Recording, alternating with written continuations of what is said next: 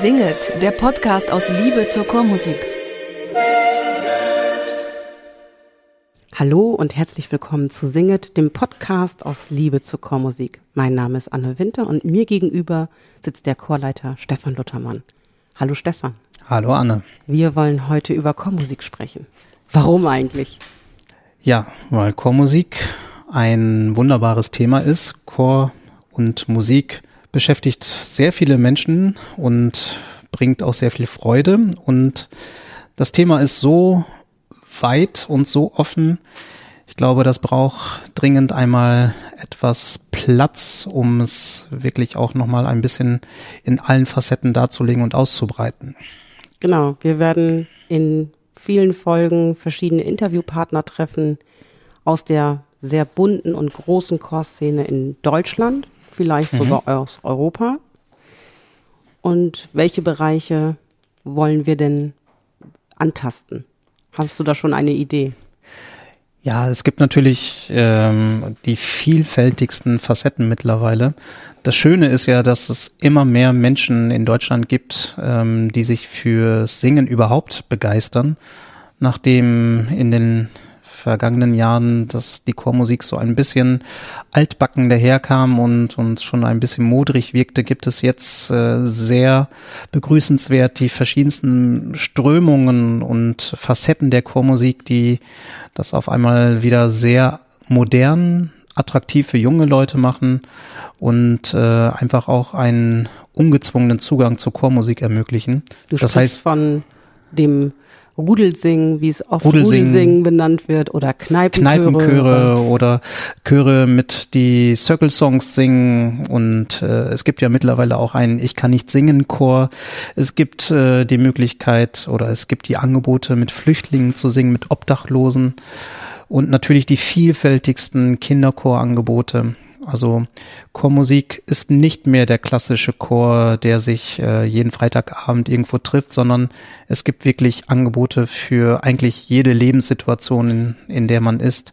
Und sei es das mittägliche Singangebot für Senioren im Altersheim, ähm, da ist eigentlich wirklich für jeden etwas gegeben und das ist auch toll und so kommt jeder zum Singen. Das, das ist das, das, das, das Beste toll. an der ganzen Geschichte. Jeder genau. kann singen und nicht nur unter der Dusche.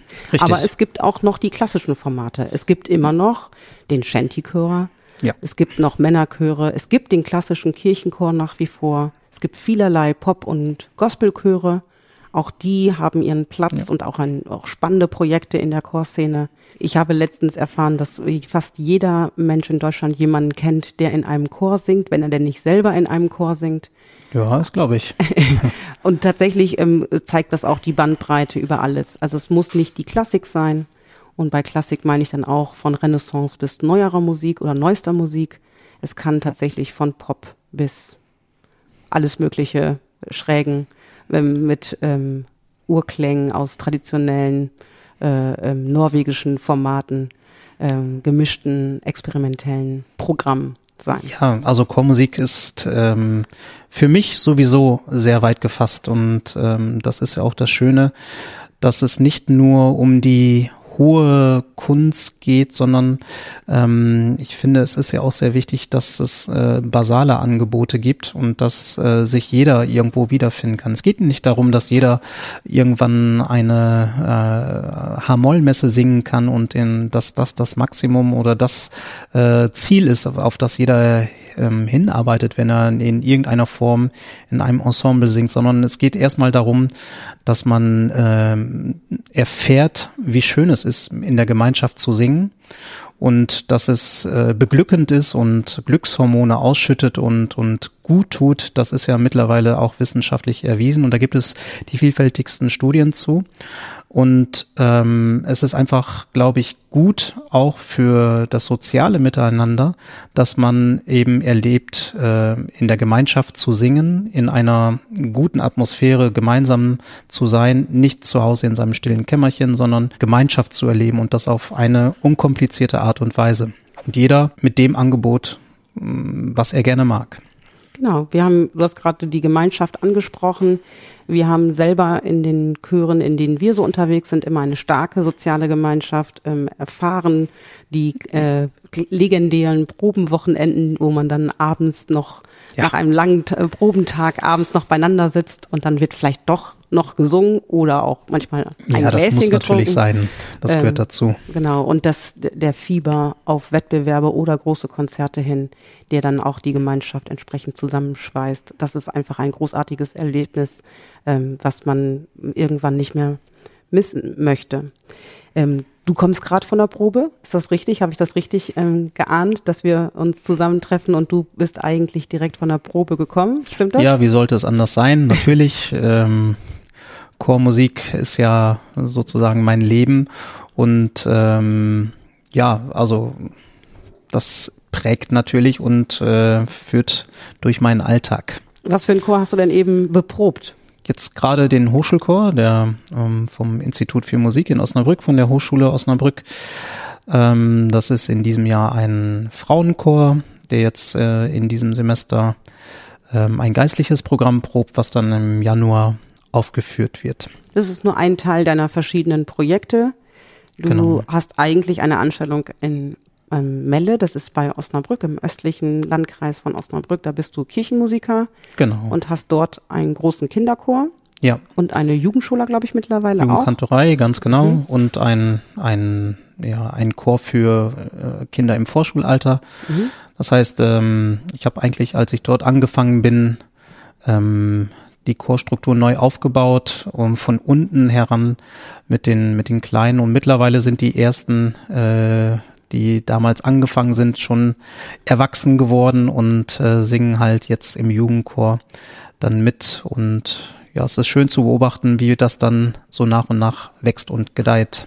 Und da machst du auch nicht nur ähm, geistliche Formate, wie das vielleicht eher zu vermuten ist, weil es an der Kirche angegliedert ist, aber ich weiß, dass ihr in dem Vorschulchor auch ganz freie äh, Formate probiert. Unbedingt, ja, mhm. genau. Eigentlich die ganze Bandbreite auch. Aber das ist auch etwas, was ich versuche eigentlich in allen meinen Chören ähm, zu, ähm, zu prägen, dass ähm, man nicht nur festgelegt ist auf ein ein Genre. Natürlich äh, steht ein Chor äh, immer etwa für eine gewisse Richtung, aber ähm, die Offenheit für, für Experimentelles, für Ausblicke in das Nachbargenre tun, glaube ich, jedem Ensemble gut, um eine gewisse Lockerheit zu bewahren und Offenheit für die Musik an sich, damit es eben nicht zu verkopft wird und zu speziell wird. Mhm.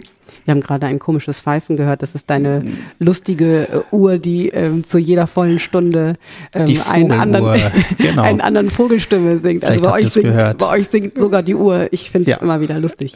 Ähm, kannst du dich an deine eigenen ähm, Beginne ähm, Chormusik erinnern? Wann warst du das erste Mal in einem Chor? Weißt du es noch, wie alt du da warst? Ja, das war eigentlich in der ersten Klasse. Da habe ich ähm, meine ersten Chorerfahrungen im Knabenchor am Osnabrücker Dom gesammelt, wo ich ähm, viele Jahre gesungen habe und Sopran eigentlich angefangen natürlich im Sopran und dann ähm, zu äh, zum Stimmbruch hin dann in Alt gewechselt und ähm, ja, jetzt bin ich ein Bariton mittlerweile, Tenor-Bariton vielleicht. Ähm, ja, ich bin eigentlich mein ganzes Leben im, in Chören gewesen. Wie gesagt, erst im Knabenchor, dann im gemischten Jugendchor, dann im Studium. Ich habe dann in Kirchmusik studiert äh, und, und Konzertfach Orgel in Salzburg und in Köln und habe dann dort auch natürlich in den Hochschulchören gesungen. Aber die Leidenschaft fürs Dirigieren ist tatsächlich erst im, im, im Studium entstanden. Natürlich gehörte das dazu und ähm, ja, ich hatte eigentlich eher meinen Fokus eher auf das Instrumentale gesehen, aber ähm, ich habe dann festgestellt, dass es eigentlich viel beglückender und schöner ist, mit Leuten in Gemeinschaft zu musizieren. Und da Chormusik sowieso meine große Leidenschaft ist, hat sich der Weg dann doch mehr zum Vokalen hingewandt. Und ja, so bin ich dann mehr und mehr von der Orgel weg zum Chor gekommen, kann man eigentlich sagen. Spannend. Äh, ist ja irgendwann der Schritt, wirklich vor der Gruppe zu stehen. Das braucht kann ich aus eigener Erfahrung, ich habe es mal versucht, ja. eine ganze Menge Mut am Anfang. Da weiß man auf einmal nicht, was man mit seinen Händen machen soll. Äh, die schwirren einfach ähm, lose durch den Raum und man weiß, ach, es hat ach, kein Gefühl von Grenze. Kannst du dich da noch dran erinnern, wie die ersten Eindrücke waren, wenn man da vorne auf einmal Einsätze oder auch Ende von Tönen ähm, gehen muss? Ja, bei mir war es eigentlich eher so ein bisschen anders, denn ähm, als ich ähm, 14 Jahre alt war, wollte ich eigentlich meinen Orgel, den ersten Orgelschein machen, den C-Schein. Da war ich aber damals noch nicht im Stimmbruch und äh, ich hatte dann die Aufnahmeprüfung bestanden, aber die Dozenten haben dann doch gesagt, ich sollte warten, bis ich mit meinem Stimmbruch durch bin, denn sie konnten sich nicht vorstellen, dass jemand, der noch nicht im Stimmbruch war, dann vor den älteren, ähm, sagen wir mal, Kommilitonen dann steht und den Chor leitet. Das gehört ja auch zum C-Schein mhm. dazu. Mhm. Und ähm, damals habe ich das eigentlich überhaupt nicht verstanden, denn ich sah da keine, keinen Grund drin, warum ich das nicht machen könnte. Insofern war das tatsächlich die, die erste Hürde, die ich zu meistern hatte. Der Stimmbruch. Zum, zur Chorleitung, der Stimmbruch tatsächlich, ja genau. Und dann hast du tatsächlich dann mit 16, glaube ich, ähm, angefangen und hast dann ja. innerhalb dieses Frühstudiums oder berufsbegleitenden Studium ja eigentlich gedacht, ähm, deine ersten Dirigiererfahrungen und auch äh, Ausbildung. Ja, also es war nicht berufsbegleitend, das war einfach der, der C-Schein, mhm. den für Kirchenmusik. Und der hat dann ja schon alle Fächer, die man später auch beim B- und A-Schein, ähm, heute Master und Bachelor, ähm, hat, ist ja auch dort schon angelegt, Chorleitung, Gregorianik, Gesang, Klavier, Orgel und so weiter, Tonsatz. Das gehörte alles dazu und eben auch Chorleitung. Insofern äh, waren das tatsächlich meine ersten Schritte zur Chorleitung ja. gewesen. Ja, spannend. Ich kann mich noch erinnern, dass du tatsächlich mal in einer Stimmprobe für das Verdi-Requiem vom äh, damaligen Domchordirektor Johannes Rahe ans Klavier gebeten wurdest, ob du nicht ähm, dir vorstellen könntest, den Chor, damit er mehr äh, Konzentration auf die Kinder geben kann, äh, nicht den Klaviersatz noch eben spielst. Und das hast ja. du tatsächlich einfach gemacht. Also du warst schon da ähm, ähm, tatsächlich relativ früh talentiert. Ja, also das Blattspiel lag mir oder liegt mir immer, äh, lag mir immer schon ganz gut und ja. Also ähm, als Korrepetitor noch vor dem Stimmbruch schon die ersten genau. Erfahrungen gemacht. Ja. Obwohl eigentlich wahrscheinlich noch im All zu der Zeit. Ja, wahrscheinlich. Ich ja. weiß es nicht mehr ganz genau, aber ich vermute ja. ja. Was sind ein paar Töne zu spielen? Ja. Äh, ähm, hast du noch aus der Zeit, ähm, wo du selber die ersten Anfänge hattest im Chor, hast du da noch irgendwelche prägenden Stücke, die dir noch im, im, im Ohr sind, wo du noch gerne zurückdenkst, die du gerne gesungen hast? Mm, jetzt kein besonderes Stück, aber ich glaube, dass die der Fokus des damaligen Kurs, in dem ich gesungen hatte, war schon eher auf der alten Musik und vor allen Dingen auf der, ähm, sagen wir mal, Renaissance und frühbarocken Zeit, wo ähm, die Polyphonie sehr stark natürlich noch in den Kompositionen geprägt war. Und ähm, ich glaube, dass diese, diese Schule der Polyphonie und der, der unabhängigen Stimmführung, dass die mir, ähm, dass die mich schon geprägt hat, ähm, auch für das äh, komplexe Denken einer Partitur.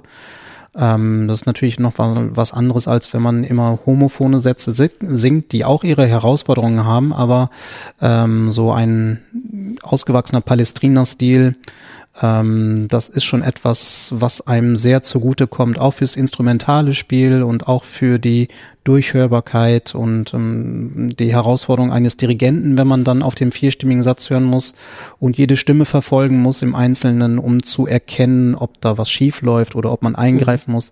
Ich glaube, das ist schon etwas, was eine ja, eine gute Schule ist letztlich. Mhm. Ja, also das Verdi-Requiem war die große Ausnahme. Ja. Äh, wir haben uns doch auch sehr bei Telles und Palestrina und Allegri genau, und aufgehalten und Bach natürlich. und Bach. Ja. Ohne die Weihnachtsoratorien wohlgemerkt. Die haben ja. wir selten gemacht. Ja, das war sehr spannend. Ähm, ähm, wenn wir noch einmal ähm, ähm schon etwas weitergehen, ähm, die ähm, Art, die auf, also es geht ja nicht nur um die Technik. Also wenn man da vorne steht, geht es ja nicht nur darum, wie kann ich es technisch lösen, sondern es geht ja auch viel um Aufmerksamkeit und Charisma. Glaubst du, dass man dass man da ein Talent entwickeln muss? Ist das was Angeborenes oder kann man das mit der Zeit auch ähm, üben? Was würdest du jungen Dirigenten, die auf dem Weg sind, ähm, an die Hand geben? bei den ersten Versuchen? Es ist natürlich ähm, schwer, jemandem sofort zu sagen, du musst ja offen sein, du musst charismatisch sein, stell dich jetzt dahin und sei charismatisch. Das führt wahrscheinlich erstmal nicht zum Ziel. Ich glaube, ähm, was man mitbringen muss, wenn man dirigieren möchte, ist eine Offenheit und eine, eine Freude, mit Menschen arbeiten zu wollen, die man mitbringen muss und die Lust, jemandem ähm, auch etwas beizubringen und sagen wir mal zu einem gewissen Ziel zu bringen. Ähm, und die Lockerheit und Entspanntheit, die bekommt man sicherlich durch die Erfahrung und Übungen, die man dann mit der Zeit gewinnt. Das ist sicherlich nicht bei allen sofort in, äh, in der Wiege schon vorhanden, sondern da muss man Erfahrung sammeln, sich selber erleben in Situationen. Man steht ja auch in, unter einem gewissen Druck, wenn man da vorne ist, weil man Erwartungen erfüllen muss und äh, man ist ja der Alleinunterhalter letztlich. Und damit muss man natürlich erstmal umgehen lernen und, und äh, auch gewisse Situationen meistern mhm. lernen. Und ähm, aber wenn diese Grundbereitschaft da ist und, und ähm, der ja, diese, diese Art, Musik zu machen, mit anderen Menschen Freude bereitet, glaube ich, kann man schon sehr viel lernen also und, und, und äh, in diesem Beruf oder diese, diese Tätigkeit eines Chorleiters hereinwachsen. Also Liebe zur Chormusik heißt immer auch Liebe zum Menschen. Also Auf jeden Fall. Auf jeden sonst Fall. geht's nicht. Ja. Und ist das leichter bei Erwachsenen oder das, du hast ja auch noch einen Erwachsenenchor, den Vokalkonsort Osnabrück, den du regelmäßig, mit genau. dem du seit Jahren schon arbeitest. Ähm, aber du arbeitest nicht nur mit Kindern. Ist es einfacher, ähm, also die, die Aufmerksamkeit von Erwachsenen zu bekommen oder ist es einfacher, die Aufmerksamkeit und Vertrauen von Kindern zu bekommen? Wie erfährst du das? Ich glaube, es ist unterschiedliches. Es ist unterschiedlich, ähm, hat jedes seine Reize und ähm, ja auch seine Herausforderungen natürlich. Kinder sind etwas unprätentiöser und und unvoreingenommener. Insofern ähm, muss man bei Kindern weniger Vorurteile abbauen, die möglicherweise vielleicht da sind weil ein Chor vielleicht, der den, wenn man jetzt neu dazukommt, schon gewisse ja, einen gewissen Stolz auch hat und weiß, was er geleistet hat. Und dann muss ein neuer Chorleiter natürlich auch sich in gewisser Form erstmal beweisen. Bei Kindern ist das natürlich nicht so vorhanden, weil ihnen einfach die Erfahrung fehlt. Aber ähm, Kinder muss man natürlich auch mehr begeistern. Also mhm. da ist man natürlich noch mehr als Charismatiker gefragt. Ähm, bei Erwachsenen mag das auch über den Intellekt funktionieren. Mit kompetenten Anweisungen gewinnt man die vielleicht auch ähm, mehr als über die Emotionen oder beziehungsweise das Charisma. Ähm, aber beides birgt natürlich auch seine Herausforderungen und Risiken. Also das, man kann nicht sagen, das eine ist leichter als das andere. Mhm. Der Vokalkonsort Osnabrück ist ein ähm, Laienchor, ein ambitionierter Laienchor würde ich da mhm. vielleicht sogar hinzufügen. Du hast aber auch ein quasi, ich würde es vielleicht semi-professionelles ähm, Projekt, ähm, was zumindest auf jeden Fall sehr ambitioniert ist. Das ist das Projekt Chorius. Mhm. Ähm, da ähm, geht es nicht so sehr mehr um Töne, wenn ich das richtig ähm, erfahren habe. Also die bringen schon sehr viel Vorbereitung und ähm, technische Voraussetzungen mit ähm, kann man dann, ist das, ist die Arbeit leichter, wenn man schon direkt auf einer Basis aufarbeitet oder ist es eigentlich immer der gleiche Weg, um zu Musik oder Musik zu gestalten? Letztlich ist es der gleiche Weg und ähm, letztlich habe ich auch immer den gleichen Anspruch. Das heißt nicht unbedingt an die Perfektion, denn ein Kinderchor kann nicht ähm, das gleiche leisten wie ein erwachsener Profichor, musikalisch gesehen. Aber ähm, was ich erreichen möchte, ist, dass das Singen nicht nur reiner Selbstzweck ist, sondern man möchte letztlich ja auch mit der Musik ähm, irgendwas oder einen Menschen, andere Menschen erreichen. Und ähm, das ist eigentlich meine große Maxime, dass man schafft, ähm, mit dem, was man da für ähm, wöchentlich tut und in den Proben erarbeitet, dass das nicht nur ein artifizielles ähm, Kunstwerk ist, sondern dass es etwas wird, das die Menschen erreicht und zwar äh, emotional erreicht, aber natürlich ist es auch oft der Intellekt, weil das komplexe Stücke sind und Werke, die man natürlich auch über den Intellekt versteht und, und erarbeitet. Aber letztlich geht es darum, dass man äh, die Musik nicht nur für um der Musik selbst willen macht, sondern äh, weil man damit Menschen erreichen möchte. Mhm. Das heißt, äh, nächstes Jahr ist Beethoven-Jahr und in seiner großen Missa Solemnis hat er geschrieben, von Herzen zu Herzen. Und ähm, eigentlich ist das etwas, was, äh, was man wirklich äh, für sich als Überschrift über sein Tun auch schreiben könnte. Es geht nicht um eine Selbstdarstellung, sondern darum, dass man mit dem, was man tut, Menschen erreicht und berührt. Und das ist eigentlich ähm, ein großes Glück, wenn man das machen darf und ähm, letztlich dann auch ähm, schafft. Du scheust, um Menschen zu berühren, nicht mal ungewöhnliche Konzertformate. Ähm, ja. Du hast in der, auf der letzten Chorcom mit Choreos ein, den, ein Projekt vorgestellt, was ähm, sogar bewegt während des, also die tanzen quasi ja. während des Singens, ähm, was natürlich eine ganz andere Ebene von mh, hm, Verbindung zum Publikum schafft, auch neue Interpretationsebenen zu den mhm. Werken mhm. schafft, aber auch mit dem Vokalkonsort Osnabrück hast du schon unterschiedliche auch szenische Sachen gemacht. Das Brahms Requiem zum Beispiel mhm. haben wir szenisch aufgeführt in der Besetzung mit äh, zwei Klavieren oder auch vierhändig und Pauke. Ähm, ja. Mit Solisten, mit einer Tänzerin noch als Antagonisten oder Protagonisten, wie man möchte.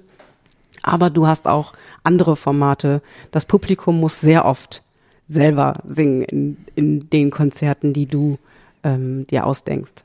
Ja, manchmal.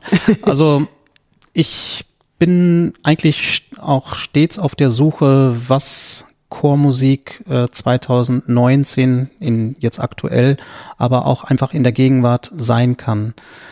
Letztlich denke ich, ist Chormusik so, wenn man sie jetzt von der klassischen Art betrachtet, ähm, eine ähm, Spezialisierung, die über die Jahrhunderte entstanden ist, neben dem normalen Singen, sagen wir mal, von Volksliedern oder jeglichen anderen Liedern. Und diese Spezialisierung ist für mich nicht abgeschlossen, sondern wir sind, glaube ich, in der heutigen fluiden Gesellschaft immer auf der Suche nach äh, Grenzüberschreitungen oder Überschneidungen, ähm, eine Durchmischung der Künste. Und ähm, für mich ist es sehr spannend, ähm, diese Suche zu äh, erfahren beziehungsweise zu erleben, was kann Chormusik leisten, wie können wir, sagen wir mal, einen Chor noch anders ähm, darstellen und zeigen, außer in der klassischen Formation vorne stehend, ähm, brav und säuberlich aufgereiht. Da muss es einfach noch mehr geben. Und insofern bin ich immer auf der Suche nach neuen Formaten, eben was du gerade angesprochen hast, mal ähm, vielleicht etwas szenisch darzustellen ähm, oder auch aktuelle Themen anzusprechen, wie Heimat ist ein sehr aktuelles Thema. Da haben wir letztes Jahr ein sehr schönes Programm gemacht, äh, das was eigentlich ein Crossover-Projekt war oder dass nach einem Konzert ein DJ auflegt und die Leute einfach ähm, hinterher dann noch äh, tanzen können oder es gibt Wandelkonzerte oder äh, Wohnzimmerkonzerte, wo man bei jemandem zu Hause ist und, und im Wohnzimmer in gemütlicher Atmosphäre äh, klassische Musik erlebt. Denn letztlich ist es ja so, dass die Musik nicht mehr nur auf den Konzertsaal beschränkt ist, sondern ähm, man kann ja mit den modernen Medien kann man das überall erleben, sei es in einer U-Bahn, sei es im Bus, in der Bahn, überall. Und es ist ja nicht mehr nur so, dass wir in diesem artifiziellen Raum eines Konzertsaales sind und, und Musik erleben, sondern überall. Und ähm, warum nicht auch den Chor öffnen und äh, diesem nachspüren? Mhm.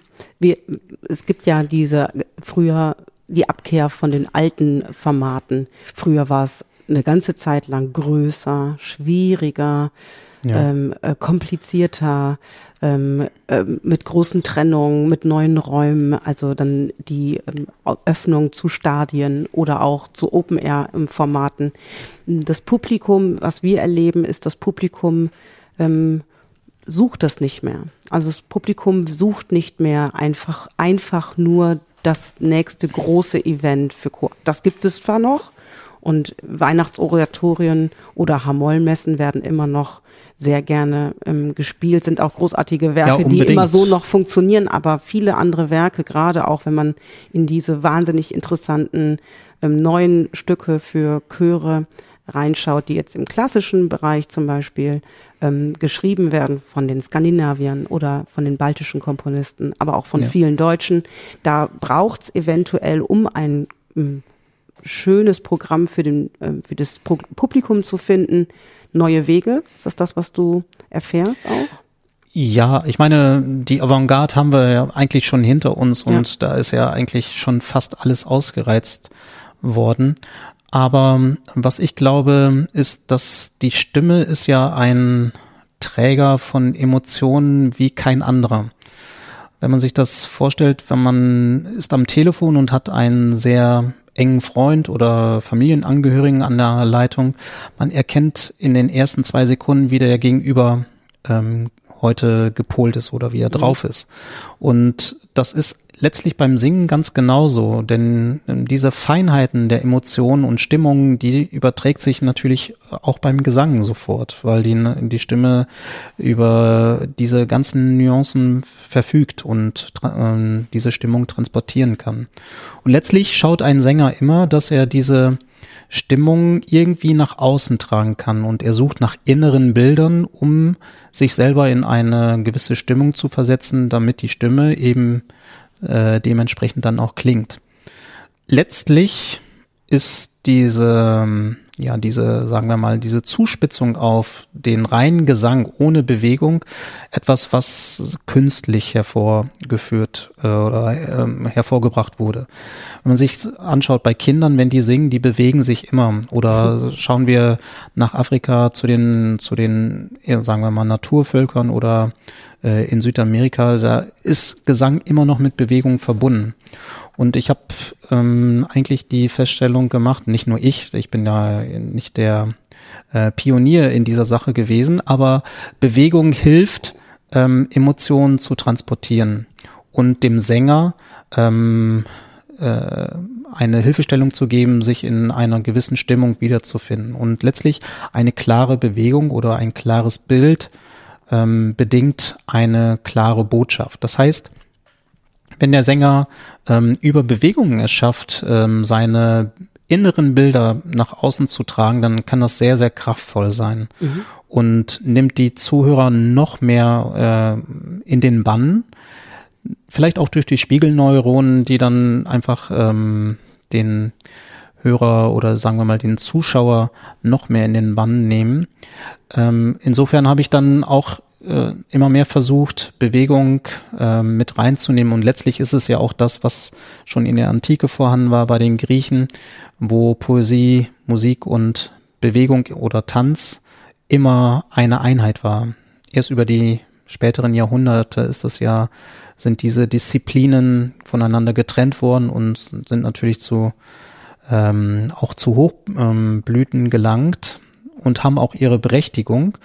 Aber für mich ist es sehr spannend zu sehen, ob man nicht in diese Richtung weiter forschen kann und ausloten kann, was in diesem Bereich möglich ist. Und ähm, es gibt da sehr, sehr spannende Ergebnisse und ich glaube, es lohnt sich da in diese Richtung weiterzuschauen. Wir reden nicht von purer Entertainment-Choreografie. Das war ein genau. sehr populärer, ähm, eine populäre Strömung, die gibt's auch noch.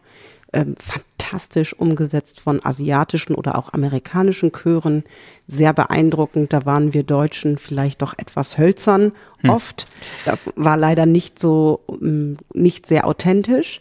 Aber wir reden, also du hast gerade nicht davon geredet, so etwas umzusetzen, sondern tatsächlich die Bewegung eher natürlich zur Unterstreichung der eigentlich nur durch die Stimme hervorbringenden Emotionen einzusetzen? Ich würde es anders formulieren. Ich finde erstmal jede Bewegung äh, gut, die mit dem Singen einhergeht, denn ich finde, das ist, kann sehr ähm, frei machen beim Singen und äh, es kann aber auch ablenken. Insofern ist es immer, muss man schauen, was man damit macht. Mein meine Idee oder mein Ansatz ist ja klassische Chormusik mit Bewegung zu verbinden und das ist ja schon etwas, ähm, was schwierig ist. Es ist leicht, eine Musik, die einen steten Puls hat, sagen wir mal wie die Popmusik, ähm, mit Bewegung zu choreografieren, weil man eben diesen, diesen steten Puls hat. Schwierig ist es bei klassischer Chormusik, ähm, die vielleicht nicht immer diesen steten Puls hat, Taktwechsel hat, äh, lange Haltetöne, wo man eigentlich gar kein Gespür fürs Metrum mehr hat, wie man das ähm, bewegungstechnisch ja kombinieren kann, da wird es dann spannend und ob das äh, greift und ob das vielleicht dem Stück hilft, noch mehr die Botschaft rüberzubringen, das noch mehr ist etwas, von Herz zu Herz zu sein. Genau, das mhm. ist etwas, was was ich sehr spannend finde du hast da Hilfe, du machst die Choreografie nicht selber. Genau, ähm, da, da habe ich ähm, für mein Ensemble Choreos, das eben in diese Richtung geht und weltweit das erste und einzige bislang Ensemble ist, das ähm, in dieser Art Chorgesang und Bewegung kombiniert. Da habe ich einen sehr fantastischen Choreografen gefunden, den Lars Scheibner, der ähm, zurzeit der Leiter der Deutschen Tanzkompanie Neustrelitz ist.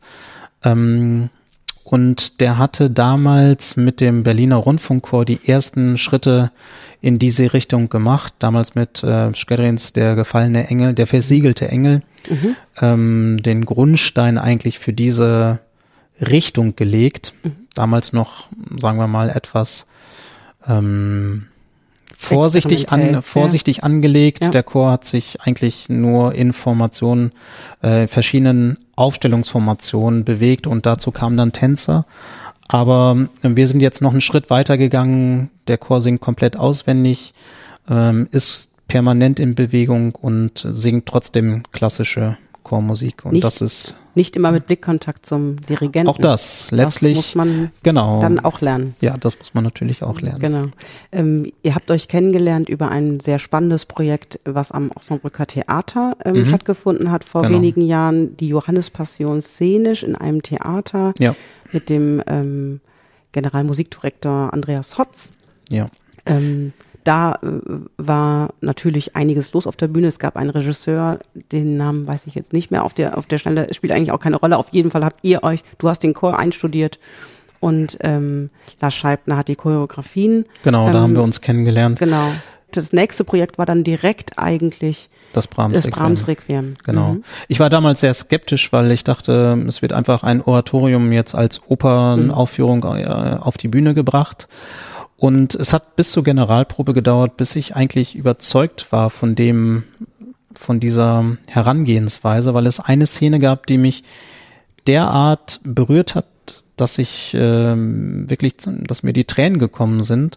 Und ich habe gedacht, mm, wie das, oder ich habe mich selber hinterher gefragt, wie das sein konnte, dass ich derart stark emotional angerührt war. Vor allen Dingen, weil ich dachte, dass ich das Werk für mich mehr oder weniger erschlossen habe, ich äh, einen Zugang zu der Johannespassion gefunden habe, die ich bis damals schon mehrfach aufgeführt hatte. Aber trotzdem gab es da einen Moment, der so kraftvoll war und ähm, der, wo ich wusste, so einen starken emotionalen Impuls bekommt man niemals in einer klassischen Aufführung hin. Kannst du mal genau sagen, welche Szene das war? Ja, das war ähm, die Zerfließer-Arie und ähm, da war Jesus am Kreuz schon verstorben und äh, der Chor rannte mit ähm, Discounter-Plastiktüten am Kreuz vorbei und es ging eigentlich darum, wer den Jesus dann oder das Kreuz auf sich nimmt. Und das wollte keiner, alle hatten eilig zu tun und das war, ähm, das klingt jetzt erstmal relativ normal, aber mit verbunden mit der Musik war das auf einmal so stark und intensiv, dass ich dachte, dass diesen Moment muss man packen und versuchen zu reproduzieren. Mhm. Auch in anderen Stücken. Und mhm. das war eigentlich der Beginn meiner Suche nach, ähm, nach dem Wert von Bewegung und Chormusik. Im Brahms Requiem haben wir sehr spannende Emotionen auch vom Publikum erlebt. Es waren Leute da, ja. die, die ganze, die sehr ungläubig auch gelacht haben, weil sie über die Vehemenz der Aussage erschrocken waren und dann quasi als Übersprungshandlung ähm, in ein ähm, schüchternes Kichern ähm, übergegangen sind. Aber wir haben auch viele Menschen gehabt, die noch sehr lange sitzen mussten oder wirklich auch bei dem Stück ähm, auch naheliegend, ähnlich bei der Johannespassion, ähm, auch zu Tränen gerührt waren. Da werden quasi der Chor äh, baut über die gesamte Zeit eigentlich ein oder wickelt ein Ritual ab, ähm, ähm, um die Tänzerin durch das Leben zu geleiten zu ihrem letzten Wohnung hin, in ihren Tod. Und es werden ähm, es gibt eine Fabrikszene, es werden Särge, der Chor legt sich in das eigene Grab, baut seinen eigenen Sarg und am Ende nimmt jeder Sänger seinen letzten, sein letztes Hemd und sein ähm, Grab, ja. seinen Sarg mit und ähm, ist ähm, aber ähm, zufrieden mit seinem Werk. Eigentlich ein sehr versöhnliches Ende was sehr anrührend ist, ähm, zumal bestimmte Themen einfach in der Gesellschaft natürlich eher nicht beleuchtet werden. Der Tod gehört nicht ähm, zum Leben, das kann man sagen heutzutage, sondern wird ausgeblendet. Insofern ähm, ist das mm, Brahms Requiem, so wie wir es in der szenischen Fassung gemacht haben, sicher eine, ein starker Tobak für viele gewesen, denn man hat wirklich vor Augen geführt bekommen, äh, was der Tod bedeutet und, und was das, dass es auch für, für jeden individuell ist und man sich damit auseinandersetzen muss. Und das tut man normalerweise in seinem Leben nicht. Aber abgesehen jetzt von dem Brahms Requiem, glaube ich, ist es, ähm, habe ich erlebt, dass die Reaktionen im Publikum wirklich extrem stark sein können und ähm, auch extrem ablehnend haben wir auch erlebt. Also auch man kann es auch definitiv ablehnen und sagen, ja, natürlich, man kann es hat keinen Platz für szenisch. Das Werk ist schon komplett. Die Idee gibt's natürlich auch und die ist auch berechtigt, ein Stück weit. Ja, natürlich. Also ich sehe es ähm, auch, ich habe es ja auch ambivalent gesehen und ich finde auch, dass man darüber streiten kann, ob ein Brahms Requiem oder eine Johannes Passion vom Bach eine ähm, Visualisierung in welcher Art auch immer braucht.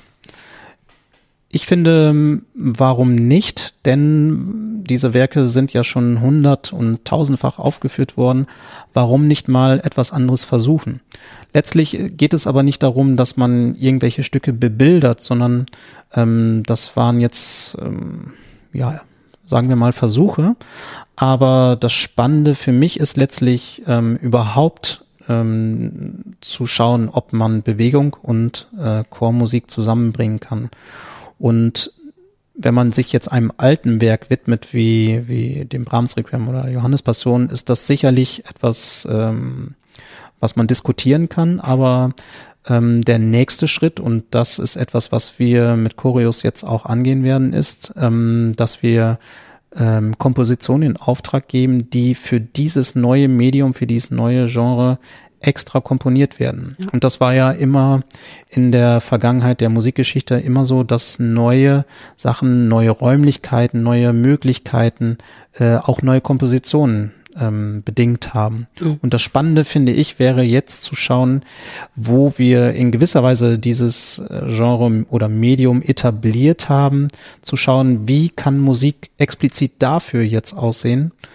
Ähm, wir haben uns vornehmlich eigentlich der zeitgenössischen Musik ähm, gewidmet, weil sie einfach unvorbelastet ist und nicht so viel ähm, Vorurteile, sagen wir mal, oder Erwartungen mit sich bringt wie ein Brahms Requiem, weil es einfach nicht so bekannt ist und noch nicht so reproduziert wurde. Mhm. Und ähm, Übrigens ähm, schaue ich auch immer, dass man von den Räumlichkeiten her ähm, schaut, dass es eben nicht ähm, etwas ist, was die Hörer mit einer gewissen Erwartungshaltung ähm, schon ähm, wie belegen. sagt man, belegen, genau. Mhm. Das, äh, das heißt, ich schaue auch gerne, dass man an eher ungewöhnlicheren Orten geht, wenn man etwas ähm, Besonderes schaffen möchte. Das heißt, ja. ähm, ein Choreos-Konzert kann eigentlich nicht in einem regul ganz klassischen Schuhkasten ähm, Konzertsaal stattfinden, sondern es muss auch ein Raum sein, der ähm, Offenheit hat mhm. und ähm, ja, vielleicht im Sinne von Umberto Eco eines offenen Kunstwerkes gesagt, dass man äh, ein Platz braucht, der diese Offenheit schon mit sich bringt, wo man als äh, mit mit einer auch Offenheit reingehen kann und ähm, ja Musik und Bewegung, sagen wir mal, die Kunst unter einem neuen Aspekt erleben kann. Wir sind ja genau dahin auf der Suche. Ich glaube, dass wir diese Leidenschaft, die wir zu, oder die du zur Musik ähm, hast und der neuen Herangehensweise zur Musik, die du da findest, die suchen wir auch bei anderen, weil wir erfahren haben durch vielfältige Kontakte, die wir ähm, in der Zeit, wie wir mit Chormusik unterwegs sind, äh, geknüpft, knüpfen durften, muss man schon mhm, sagen. Mhm. Also wir sind ja froh, dass wir so viele Menschen treffen. Ja. Ich glaube, dass wir genau diese tiefen und äh, eindringlichen Gespräche auch weiterführen können, so dass wir über unterschiedlichste äh, Formate sprechen können, über wie kann man sich besser als Chor vernetzen oder auch wie kann ich unterschiedliche Formate finden, wie kann ich bessere Arrangements erfinden und ja. wie kann ich vielleicht besser körperlich arbeiten. Das werden wir in den nächsten Folgen hoffentlich ähm, den Zuhörern und Zuhörerinnen äh, mitteilen können. Genau und ja, also wir sind neugierig auf alles, was rund um Chormusik ähm, es so gibt, auf die Menschen, die äh, Kneipenchöre repräsentieren, die Rudelsingen machen, die mit Flüchtlingen und Obdachlosen singen. Alle diese Menschen möchten wir hier einladen und mit ihnen sprechen und über die verschiedenen Facetten der Chormusik reden. Und ja, und auch vielleicht schauen, was man ähm, wie es, in welche Richtung es gehen kann, wie man ähm, ja, Intonation im Chor besser hinbekommt, wie man sozial mit dem Chor ähm, abseits der Proben arbeiten kann oder äh, Chor erleben, erlebbar machen kann, wie man den Chor managen kann, damit er sich im ja, Konzertbetrieb sein, des Heimatortes platzieren kann und etablieren kann. Alle diese Fragen sind ja sehr spannend und aktuell und ja, ich glaube, das ist etwas, was jeden interessiert und das möchten wir ähm, selber erleben und erfahren. Genau. Wir sind eigentlich schon am Ende der Zeit angekommen, aber mich, mir ja. brennt noch eine ganz große Frage und in mir, die würde ich gerne noch erörtern mit dir. Und mhm. zwar mhm. glaube ich, ähm, wenn ich mich auf so dünnes Eis bewege und so neue Formate entdecke, dann gibt es sicherlich auch viele Enttäuschungen. Also es gibt auch genau die Momente, wo das eben nicht aufgeht, das Projekt wo das Format eben nicht passend ist, wo der Chor es nicht toleriert. Kannst du uns da mitnehmen? Hast du sowas erlebt? Also bist du an ähm, Wettbewerben gescheitert oder ähm, ähm, bist du an Grenzen? Hatte ich, hatte ich schon mal, schon mal einer den Chor verlassen, weil er sagte, den, den, diesen Quatsch mit dem Rumlaufen, hier mache ich auf keinen Fall mit. Hast du sowas auch erlebt? Muss man da durch, um tatsächlich sein Profil zu schärfen oder was passiert da mit einem? Natürlich geht man da durch Höhen und Tiefen. Wettbewerbe sind natürlich nochmal ein eigenes Thema. Das würde jetzt wahrscheinlich zu weit führen und da hat jeder sicherlich auch seine Erfahrung mit. Aber ich glaube, dass wenn man neue Wege beschreitet, muss man, wenn man alle mitnehmen möchte, immer Erzeug äh, Überzeugungsarbeit leisten und versuchen, alle mit ins Boot zu holen.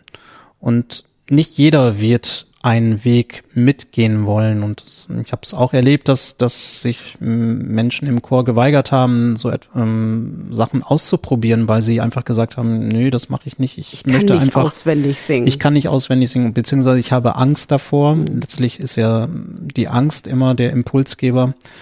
Aber ähm, letztlich ist es braucht man natürlich für gewisse Dinge auch einen langen Atem und wichtig, egal in welche Richtung man geht, auch abseits des Core-Betriebs, wenn man eine Vision hat oder eine, eine Idee, die man verwirklichen möchte und davon überzeugt ist, dann sollte man versuchen, seinen Weg zu gehen und sich ähm, ja nicht davon abbringen lassen. Und wenn man es schafft, dabei zu bleiben, dann trägt es hoffentlich dann auch irgendwann Früchte und die Früchte schmecken dann vielleicht so gut, dass man auch diejenigen, die Zweifler und die Verweigerer dann vielleicht dann mhm. doch überzeugen kann irgendwann und äh, mit ins Boot holt. Es ist auch ein Haifischbecken. Also die Konkurrenz ist groß. Ist das auch eine Sache, die du erlebt hast? Mm, also ich bin eigentlich jemand, der nie von Konkurrenz spricht, sondern eher von, von Gleichgesinnten. Mhm. Und ähm, wenn jemand das Gleiche macht wie ich, finde ich das erstmal begrüßenswert und, und möchte mit ihm zusammenarbeiten und äh, möchte von ihm lernen oder das oder im Idealfall sogar, dass man sich gegenseitig befruchtet. Insofern ähm, finde ich das Wort Konkurrenz ähm, bisschen, bisschen schwierig, beziehungsweise ähm, natürlich ist die Chorszene vielfältig und jeder versucht, da irgendwo seinen, seinen Platz zu finden. Aber im Idealfall, und das sind ja eigentlich auch heutzutage die Bestrebungen, dass die Vernetzung immer größer wird und dass man voneinander lernt. Und letztlich sitzen wir auch deswegen hier heute am Mikrofon, um eben genau das zu schaffen. Ein wunderbares Schlusswort. Ich danke dir für das tolle Gespräch. Ja, ich danke auch. Und ich freue mich auf die kommenden Interviews und die neuen Erfahrungen, die uns begegnen werden. Vielen Dank. Ja, danke.